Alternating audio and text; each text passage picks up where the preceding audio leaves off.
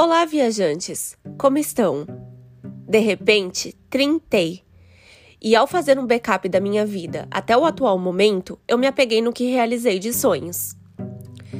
Eu me formei na faculdade, de beca e tudo que tenho direito, mas a minha lembrança mais marcante foi a emoção e o orgulho nos olhos dos meus pais ao me abraçar naquele momento tão vitorioso.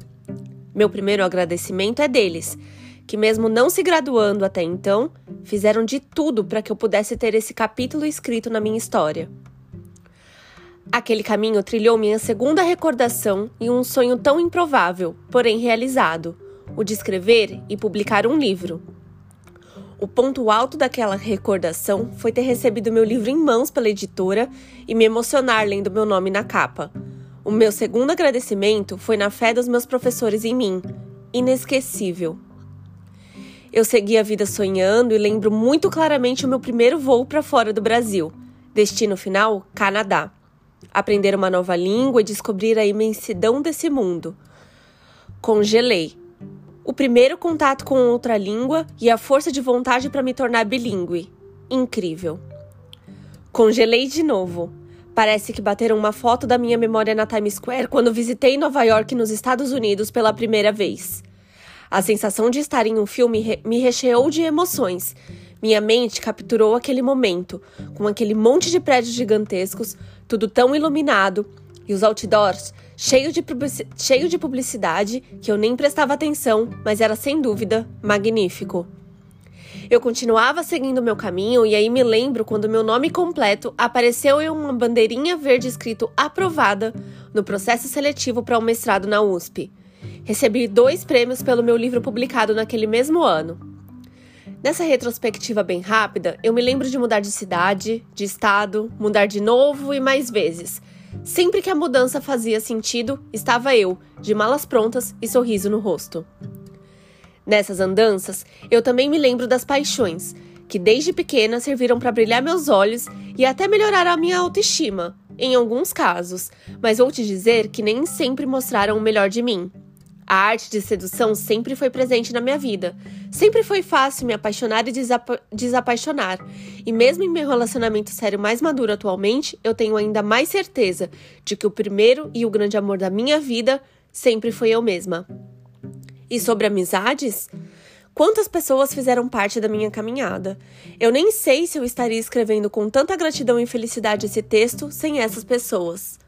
Algumas já foram embora, algumas permaneceram, mas todas elas, sem dúvidas, foram peças fundamentais para o meu sucesso. Eu tenho amigos de todos os tipos e me sinto orgulhosa por isso. Esse é o meu terceiro motivo para agradecer todos os amigos que fizeram parte de mim. E a família? Esse acho que é um grande privilégio que tenho. Meus pais, meu irmão, minha base, eu tenho uma família que dá até gosto de fazer parte, sempre me incentivando e se sentindo orgulhosos com cada conquista minha. Eu me sinto honrada por crescer rodeada de pessoas batalhadoras, simples e muito bem resolvidas, que são o meu quarto motivo para agradecimento. Alguns erros, tantos fracassos, muitos recomeços. Mas quando paro para pensar e relembrar, os momentos incríveis e as vitórias sempre sobressaem. Meio clichê dizer que não tenho arrependimentos, mas essa é a pura verdade. Uma vírgula colocada em lugar diferente no meu passado teria mudado meu presente e o que sou agora. A cada escolha que fiz me trouxe onde estou nesse momento, sentada no meu quarto, sentindo cheiro de incenso e lavanda, em um país chamado Irlanda. Fechando novamente os olhos, relembro muito claramente de fazer o check-in para meu primeiro voo para a Europa. Conexão em Amsterdã, destino final, Dublin. Lembro de abraçar meu pai, que me desejava muita sorte e felicidade, me despedir da minha família, tirar aquela selfie famosa no aeroporto. Ao entrar no portão, congelei de novo e comecei a chorar. As lágrimas eram só o choque de adrenalina deixando meu corpo, porque eu sabia que aquele avião seria o, seria o transporte que me levaria para a maior aventura de toda a minha vida. E lá fui eu de novo, de malas prontas para me mudar, mas agora de país. eu troquei a rotina do escritório pelas noites sem dormir. Arrisquei, arrisquei em todo e qualquer tipo de trabalho, e quanto mais eu saía da minha zona de conforto, mais prazeroso ficava. Definitivamente, entendi que se colocar em uma caixinha te deixa com falta de ar, e quanto mais eu abria espaços, mais fácil e gostoso era respirar.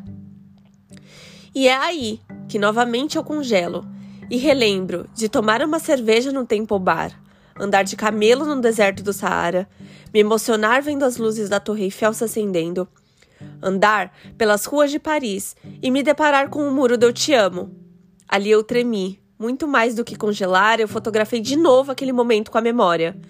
Lembrei que uma das histórias da literatura que mais me marcaram aconteceu ali, naquele mesmo banquinho que eu fiz questão de sentar e parar por alguns segundos, sussurrando em voz baixa para mim mesma. Mas e depois descobriu que o amor que sentia era pelo mundo. Eu passei por igrejas tão antigas que o coração não aguentava e o cérebro não entendia como tanta arquitetura permanecia intacta e tão gloriosa. Eu vi pedidos de desculpas escritos pelos alemães em museus que relembram a dor do passado. Eu entrei nos livros de história, mergulhei nas páginas da literatura, me descobri dentro de universos musicais e de filmes. E como eu brindei, viu? Tomei vinho vendo a Acrópolis em Atenas, Prosecco vendo o Coliseu na Itália, brindei com água mesmo quando vi o Louvre. Não podia entrar com bebida alcoólica. Eu nadei no mar Mediterrâneo em Malta e em Santorini, na Grécia, mergulhei em um vulcão ativo. E de novo eu paro. Perco um pouco a respiração, me arrepio inteira quando visito Londres. Aquelas cabines telefônicas, ônibus de dois andares vermelhos, tudo tão glorioso e também palco das cenas do filme que possuem meu coração até hoje. E tudo congelou de novo. Lágrimas nos olhos, aquele flash da minha mente quando eu finalmente sinto que zerei a vida, sentada em um café na Escócia, o mesmo que a J.K. Rowling se inspirava para escrever os capítulos dos livros que sou fã até hoje. Eu também sobrevivi à virada do século, fim do mundo em dezembro de 2012, vi o Brasil perdendo de 7 a 1 para a Alemanha em uma Copa do Mundo. Eu sobrevivi a uma triste realidade, uma pandemia que já matou milhões e parou tanta coisa, mudou tanta coisa e fez tantas pessoas repensarem como vivem e de que forma contribuem para o um mundo melhor. Me fez repensar.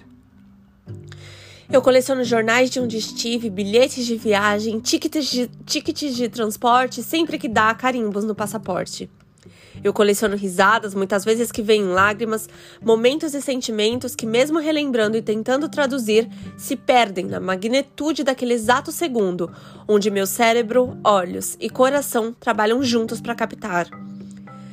São 30 anos vividos de erros e acertos, medos e confusões, muitas decepções, tantos nãos, mas também vários sims que me trouxeram até aqui e me mantêm viva, acordada, sempre escrevendo a sensação do passado, mas sempre visualizando o próximo minuto de congelamento, o próximo momento de silêncio. Quando meus olhos veem, se enchem de água, minhas mãos começam a suar, as pernas tremem, tudo embaça. Eu uso a manga da camisa que visto para enxugar rapidamente e capturo tudo, com o, coração acelerado e o sentimento que, mesmo que seja mais um para a lista, ele foi inesquecível, como tinha que ser, numa gaveta arquivada, com meus 30 anos de sonhos realizados.